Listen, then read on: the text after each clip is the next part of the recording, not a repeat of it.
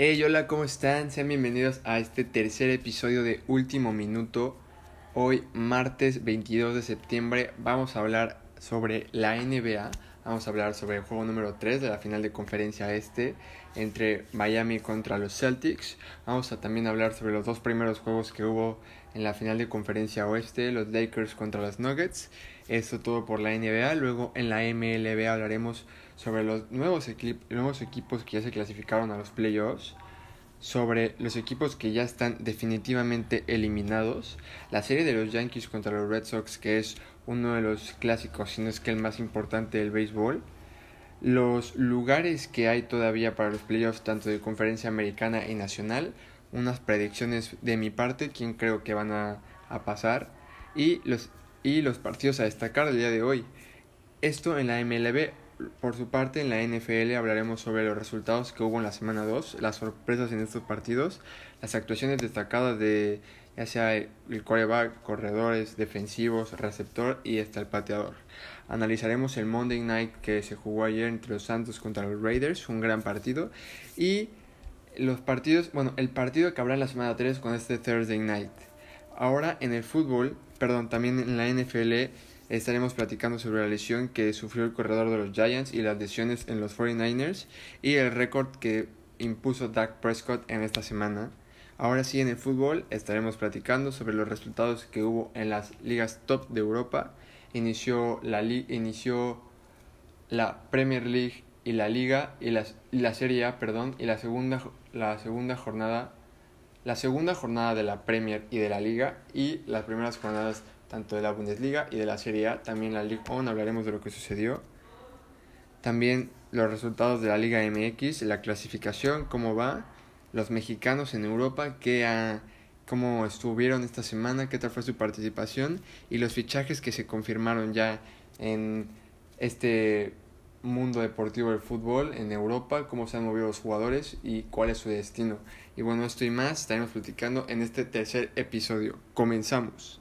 Y bueno, como habíamos dicho, primero que nada, el tercer juego entre Miami contra Boston, que se jugó el pasado 19 de septiembre, recordemos que la serie la iba ganando Miami 2 a 0, y el 19 de septiembre, el pasado sábado, los Celtics se llevaron este tercer juego de la serie, poniendo el marcador 2 a 1. Aún siguen abajo, pero ya recortaron un poco de distancia. Los de Boston no tuvieron problema en este partido y se llevaron la victoria 117 a 106 se podría decir que de manera cómoda. Recuperaron terreno en esta final gracias a Tatum y a Brown, que combinados lograron 51 puntos. Miami sufrió su segunda derrota en estos playoffs, pero aún lidera la serie. Recordemos que es apenas su segunda derrota. Siguen ganando la serie contra Boston y se siguen, siguen siendo un buen equipo a pelear por, por este título de conferencia este. Jason Tatum como jugadores destacados estuvo Jason Tatum de los Celtics con 25 puntos, 14 rebotes, 8 asistencias, 0 robos de balón y 0 bloqueos. Y el mejor de Miami y de la duela fue Bam Adebayo, que consiguió 27 puntos, 16 rebotes, 1 asistencia, 3 robos de balón y 2 bloqueos. Un gran partido para el jugador de Miami. Entonces, en conclusión, este tercer juego ganaron los Celtics 117 a 106 y los Celtics se mantienen con vida, siguen con vida y mañana se juega el juego número el partido número 4 de esta serie con la interrogante de si Miami ampliará su ventaja o Boston los alcanzará y empatará la serie 2. Todo esto el día de mañana con el juego número 4. Ahora cambiamos de conferencia y nos vamos a la conferencia oeste con la final de los Lakers en contra de los Nuggets. Se jugaron dos partidos, uno el día viernes y otro el domingo. Eh, luego, de estos eh, luego de estos dos juegos en esta final, los Lakers se llevaron el primer partido con un marcador cómodo de 126 a 114.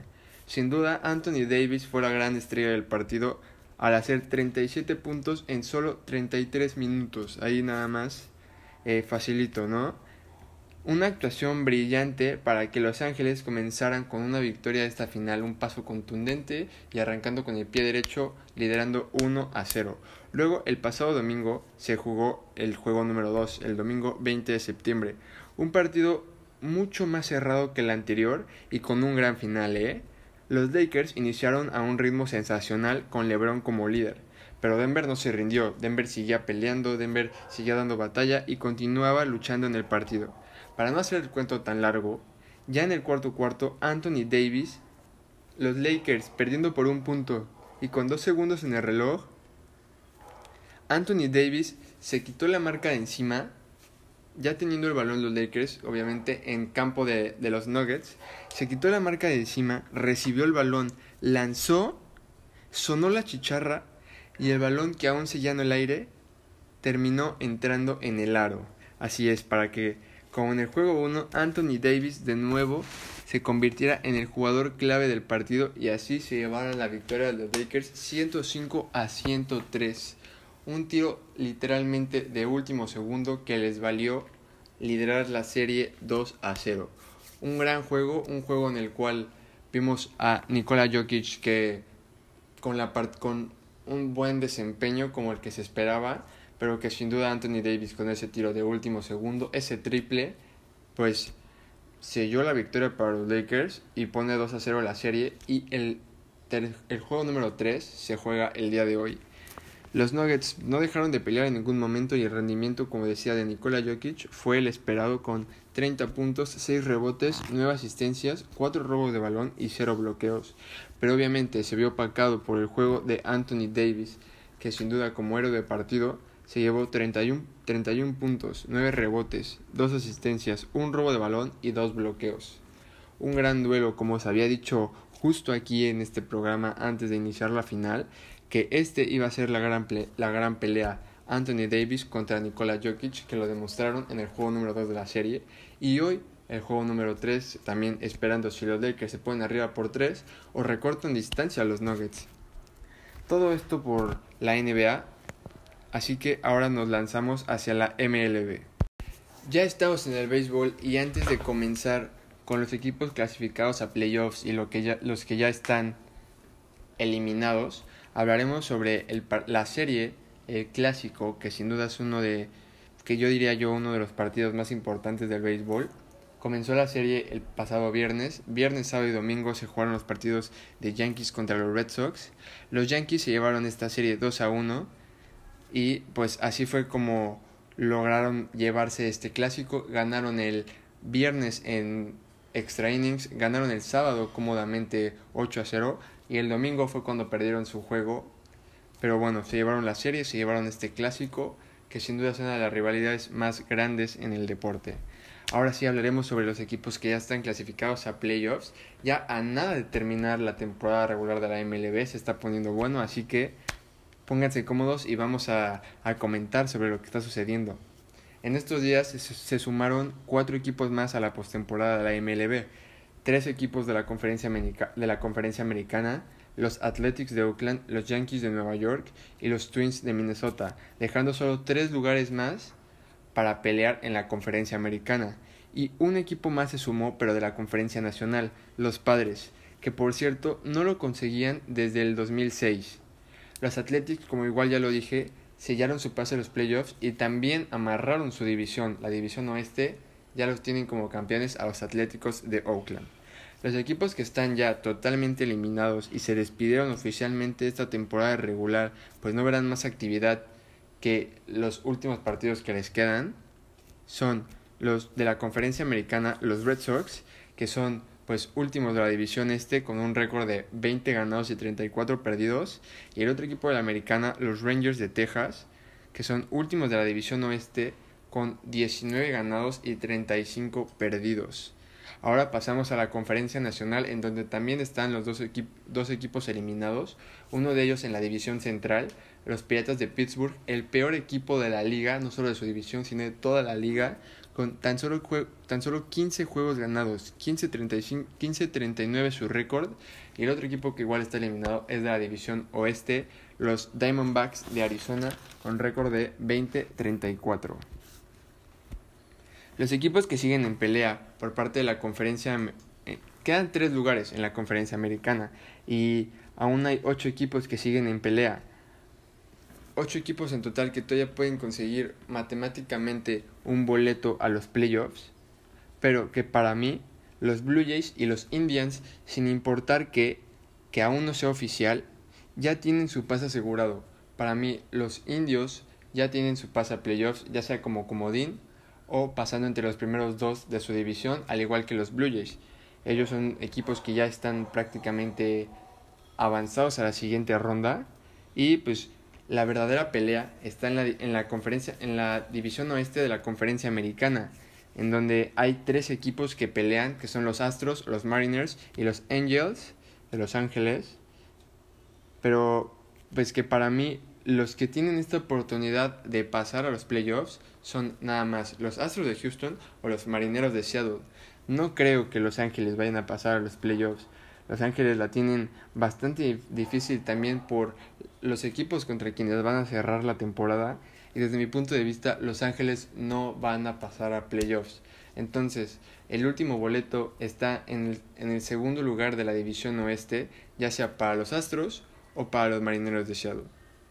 En la conferencia nacional, en cambio, todavía quedan más lugares disponibles. Solo se han sumado los playoffs de la división oeste los Padres y los Dodgers como primero y segundo lugar de su división.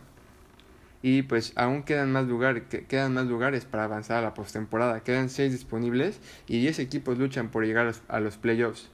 Los cuatro de la división central, que son los Cachorros de Chicago, los Cardenales de San Luis y los Rojos, los rojos de Cincinnati y los cerveceros de Milwaukee siguen peleando por ese pase a los playoffs. Desde mi punto de vista, los cachorros tienen su división amarrada, tienen la división central amarrada, tienen su pase a postemporada, al igual que los, que los, que los Cardinals, ¿no? Bueno, la pelea está entre los otros tres, los Cardinals, los Rojos de Cincinnati y los Cerveceros. Recordemos que pasan los dos primeros lugares de cada división y los dos mejores terceros lugares, por así decirlo, que pasan como comodín. Entonces, aún siguen en pelea todos los equipos de división central, a excepción de los Pirates, que como dije hace rato fueron los peores equipos de la liga. Y en la división este siguen también con vida los Bravos de Atlanta, los Marlins de Miami, los Phillies de Filadelfia y solo por ser positivos, solo por darles algo de vida, a los Mets de Nueva York, que para mí pienso que va a ser muy difícil que pasen. Esto es, esto es mi opinión, esto es lo que yo pienso, no es porque sea verdad, pero a mí se me hace muy difícil que los Mets puedan avanzar a postemporada, aunque les estoy dando un poco de de esperanza por más que nada por, por igual el calendario que tienen y porque pues por qué no se puede dar hasta también que avancen como como como un comodín ya como segundo lo veo más difícil pero como un comodín claro que todavía podría avanzar y en la división oeste tan solo quedan los Giants o los Rockies que están peleando por un pase a comodín. Ya no pueden pasar como primero o segundo de su división, ya lo tienen eso los Dodgers y los Padres asegurados. Así que los Giants y los Rockies están peleando. Lo, lo, veo muy difícil, sinceramente. Yo le voy a los Giants y quisiera que avanzaran los Giants a, a postemporada. Quisiera que avanzaran como comodín, aunque sea. Pero lo veo difícil. Veo con mejor calidad a los Rojos de Cincinnati, a los Cerveceros de Milwaukee o los Phillies que pueden avanzar como un, como un comodín y desde mi punto de vista va a ser bastante complicado que los Giants o los Rockies, cualquiera de los dos, avance como un comodín. Quiero que pase, quisiera que pasara, pero obviamente también depende de los Giants, depende de que, de que ganen sus partidos, los ganen los partidos que quedan y pues depende de ellos, depende de que ganen y también que los otros contendientes pues pierdan alguno de sus juegos. Y pues hasta aquí los, los posibles sembrados a playoffs los que ya están asegurados, los que están eliminados y los que siguen peleando, los que matemáticamente aún todavía no están eliminados, pero que para mi gusto ya no tienen nada más que hacer, pues están, están perdidos, como los Nationals, que aún están eliminados, pero yo ya no creo que avancen a postemporada, los actuales campeones que se van a quedar sin defender su título. Los partidos a destacar para el día de hoy son pues justamente juegos divisionales, son tres juegos del día de hoy que como decía son juegos de división en los que se juegan el todo por el todo, juegan el pase a los playoffs y asegurarse un ya sea segundo lugar o un pase de mínimo de comodín. Este primer partido son los cerveceros de Milwaukee contra los rojos de Cincinnati que aspiran con tener un segundo lugar en la división central para avanzar a los playoffs igual que los Mariners contra los Astros. Se va a jugar ese partido, están peleando por ese paso a los playoffs. Un gran partido Mariners contra Astros que el día de ayer, el 21 de septiembre, se lo llevaron los Mariners 6 a 1. veamos qué pasa el día de hoy. Y por último, el juego de los Giants contra los Rockies, que tienen aún la esperanza de pasar como mínimo de comodín, que sin duda lo veo difícil, pero si, si se ponen a ganar, obviamente, por lo menos que pierden solo uno o dos como máximo de los juegos que quedan, claro que los vería como dentro de los playoffs, aunque ya veremos qué sucede. Y bueno, esto fue todo en el diamante, nos vamos ahora a la NFL.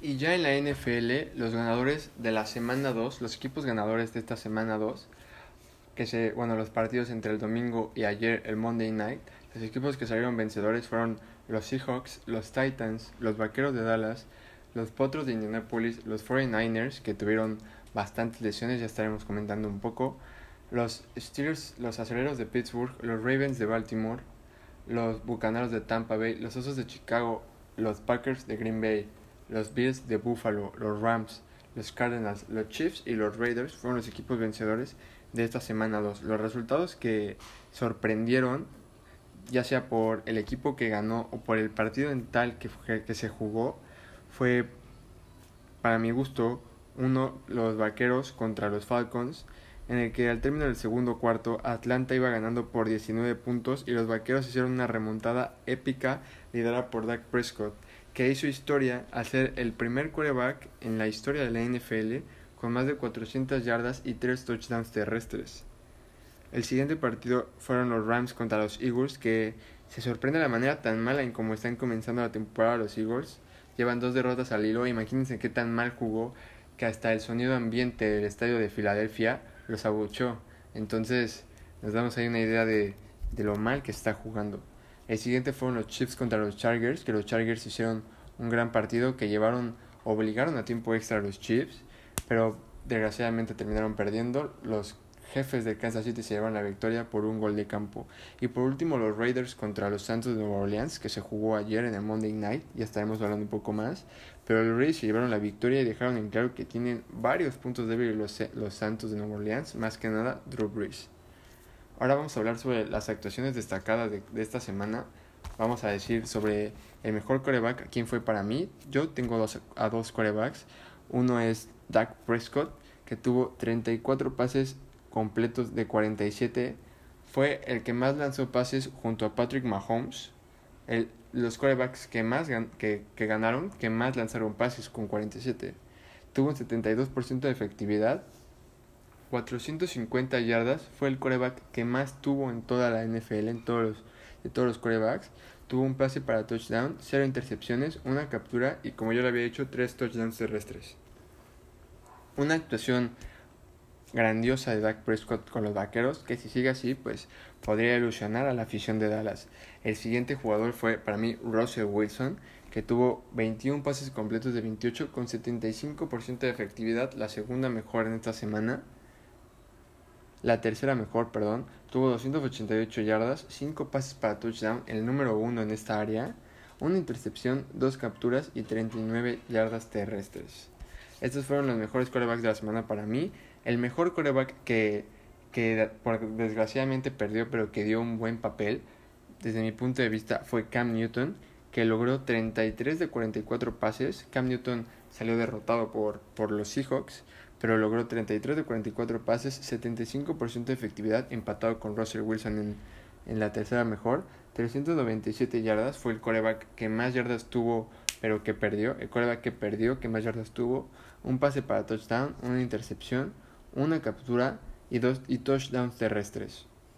Este, y por último, el peor coreback de la semana, desde mi punto de vista, bueno, de todos, yo creo, pues sin duda por lo que hizo, fue Kirk Cousins de los vikingos que perdió contra los potros.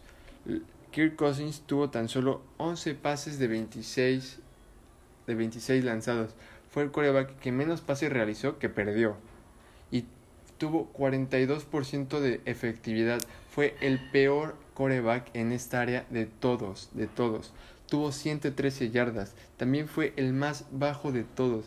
Tuvo cero pases de touchdown, fue uno de los cuatro corebacks que no lanzó ni un pase a las diagonales y fue el coreback que más tuvo intercepciones de todos los corebacks de esta semana. Tuvo tres intercepciones y bueno, no fue el que tuvo más capturas al mínimo, pero tuvo tres capturas.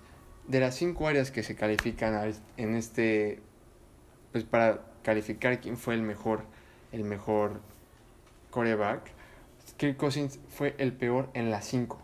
En las cinco que son los pases realizados, el porcentaje de efectividad, las yardas, pases para touchdown e intercepciones. Así que Kirk Cousins es un partido para el olvido. Así pasa muchas veces a los, a los jugadores, pero tienen que dar vuelta, tienen que seguir y ver a lo que viene, ¿no? Y bueno, ahora pasamos al Monday Night, en donde los Raiders se llevaron la victoria, estrenaron su nuevo estadio en Las Vegas con una buena actuación de Derek Carr y sobre todo, lo mejor de todo, una victoria. Drew Brees tuvo un mal juego anoche y nos hace pensar que pues ya no es un coreback que está en condiciones para ganar un anillo de Super Bowl y que puede haber muchos cambios próximamente en estos Santos. Los Raiders llevan la victoria por 10 puntos de diferencia, 34-24. Y cuidado con estos Raiders, pues ya iniciaron 2-0 y los Santos, que curiosamente constantemente son candidatos al título, desde el 2013 no pueden comenzar una temporada ganando dos juegos consecutivos. Constantemente son el equipo, un equipo favorito para ganar el Supertazón, pero desde el 2013 no ganan dos consecutivos al iniciar una temporada, entonces cuidado con eso. También hay mucha probabilidad de que estos Raiders entren a playoffs. La verdad es que vienen jugando bien y por qué no, podrían estar ahí. Y por último, Darren Waller, el receptor de los Raiders, tuvo un gran partido con los, con los Raiders, donde tuvo más de 100 yardas. Ahora, hablando de lastimosamente lesiones que sucedieron esta semana, uno de ellos es el corredor Saquon Barkley de los Giants, que se destrozó el ligamento cruzado en el juego contra los Bears y será baja del equipo por lo que queda de la temporada. Una baja muy, muy dolorosa para los Giants, sin duda alguna. Y como habíamos dicho con los 49ers, Nick Bosa, el defensivo, también se pierde toda la temporada con los de San Francisco. Y Jimmy G, Jimmy Garoppolo, no pudo terminar el partido del día de contra los Jets. No pudo terminar el partido igual por una lesión que había tenido. Esperemos que no sea nada, nada grave. Y pues bueno, lo último que nos queda por decir es el Monday Night, el Thursday Night, perdón, que hay para esta semana 3. Si el pasado les había parecido un poco aburrido antes de que se jugara Cincinnati contra los Browns de Cleveland, esta semana 3, el Thursday Night es los Dolphins contra los Jaguars de Jacksonville. Los Dolphins que van 0-2 han perdido sus dos partidos y los Jaguares que van uno ganado y uno perdido. Es no un juego muy atractivo, la verdad, pero pues que se podrá disfrutar el día, de, el día, de, el día del jueves por la noche. Que pues al menos hay fútbol americano, ¿no? Que es lo que hay que agradecer. Y pues bueno, eso es todo en la NFL, así que ahora vamos a el fútbol. Ahora ya en la última sección de este programa hablaremos sobre los resultados de las ligas de Europa, qué sucedió este fin de semana. Vamos primero a la Ligue 1, que ya se jugó la jornada número 4 el Lyon empató a 0 contra el Nimes. El Mónaco perdió 2 a 1 contra el Rennes. El Marsella empató 1 a 1 contra el Lille. Y al fin el Paris Saint Germain pudo lograr una victoria contundente contra el Niza 3 a 0. Eh, hubo, más, hubo más partidos, pero no los voy a decir porque pues son otros equipos que no tienen a lo mejor tanta relevancia en el fútbol europeo, en el fútbol continental. Eh, pasamos a la liga que se jugó la jornada 2. Eh, recordemos que siguen sin jugar el Barça, el Sevilla y el Atleti. Se jugaron entonces siete partidos en los cuales el Villarreal se llevó el partido contra el Eibar, el Getafe ganó 1-0 contra el Osasuna, el Celta de Vigo donde juega Néstor Araujo ganó 2-1, también hablaremos un poco más de eso adelante. El Cádiz le ganó 2-0 al Huesca, el Granada le ganó 2-1 al Alavés, el Betis llevó el partido 2-0 y el Real Madrid en su debut en la liga empató a ceros contra la Real Sociedad y pues se quedamos con un puntito en esta primera jornada. Eh, pasamos ahora a la Serie A, vamos a Italia, que comenzó su, su, su, liga este, este fin de semana. Eh, empezó, el, empezó el partido, empezó la, la, jornada perdón, con el partido de Fiorentina-Torino, ganó la Fiore 1-0. El Elas Verona contra la Roma, que hubo algo muy particular aquí, el partido terminó 0-0, pero el equipo de la Roma perdió por alineación indebida. El club, el club de la Loba, incluyó a Amadou Diaguara como jugador sub-22 teniendo 23 años. Entonces el partido, como había terminado con empate sin goles, pero debido a esta alineación indebida, el Gelas Verona se llevó la victoria 3 a 0. El Napoli venció 2 0 al Parma, el Genova venció al Crotone 4 1, La Juve goleó 3 a 0 en, este, en el debut de Pirlo como entrenador y el Milan con doblete de Zlatan venció al Bologna 2 a 0. Luego en la Bundesliga el, el Borussia Dortmund se llevó el partido 3 a 0 contra el Borussia Mönchengladbach. El Bayer Leverkusen y el Wolfsburgo empataron a ceros y el Leipzig se llevó la victoria 3 a 1 contra el Mainz. Ahora estamos en la Premier League, en el torneo de Inglaterra, en donde pues, se jugó la jornada número 2. El Everton venció al West Bromwich 5 a 2, una gran actuación de James Rodríguez con el equipo del Everton. El Leeds United venció al Fulham 4 a 3. Increíble lo que está haciendo el equipo del Marcelo Bielsa. Ha metido 7 partidos en dos juegos, pero también le ha metido 7 partidos en dos juegos. Entonces, tienen que mejorar ahí en la defensiva. Su ofensiva anda muy bien, a decir verdad pero tienen que mejorar en esa línea para que eviten tantos goles. Siete partidos en dos juegos, sin duda que son muchos, pero le caen bien esos tres puntos en dos partidos al recién ascendido. El United perdió 3 a 1 en Old Trafford contra el Crystal Palace. Danny Van de Beek debutó con los Red Devils. Entró de cambio en el segundo tiempo y metió gol, pero Crystal Palace venció al, al Man U con doblete de Saja. El Arsenal venció 2-1 al West Ham en casa. El Tottenham venció al Southampton 5 a 2 con una increíble actuación de Hyun Min Son. El Brighton se llevó la victoria contra el Newcastle 3 a 0. El Chelsea Liverpool, que era uno de los partidos más con más vista, con más más importantes a jugar en esta jornada 2, se llevó el partido de Liverpool 2 a 0 con doblete de Sadio Mané. Cabe decir que el Chelsea falló un penal y Kepa dejó mucho que desear, tuvo varios errores. Leicester City venció al Burnley 4 2. Aston Villa venció al Sheffield United por la mínima y el día de ayer el Manchester City venció 3-1 al Wolverhampton, equipo de Raúl Jiménez que también estaremos comentando un poco más adelante. Y ahora pasamos al, al fútbol mexicano, a los resultados de la Liga MX, los resultados que hubo en la jornada 11. Los, los partidos más destacados que, en los que Cruz Azul venció 3, 3 a 2 al Mazatlán. El América se llevó el Clásico Nacional 1-0 es el, el, primero de tres clásicos que va a jugar de manera consecutiva al América. Ya venció a Chivas en este primer clásico. Esperemos qué pasa con el siguiente. Y el otro partido a destacar fue el de León Pumas, que se jugó ayer. Pumas perdió ya su invicto. Recordemos que no había perdido ni un solo partido, pero llegó el León y ayer le metió dos goles en el estadio de León y terminó con esta racha del Pumas. El partido de Tijuana Juárez no se jugó debido a que el Club de la Frontera dio positivo, el Club de Tijuana dio positivo a 36 casos de COVID entre jugadores y cuerpo técnico, por lo que su partido contra el Juárez se reprogramó para dentro de una semana el 30 de septiembre.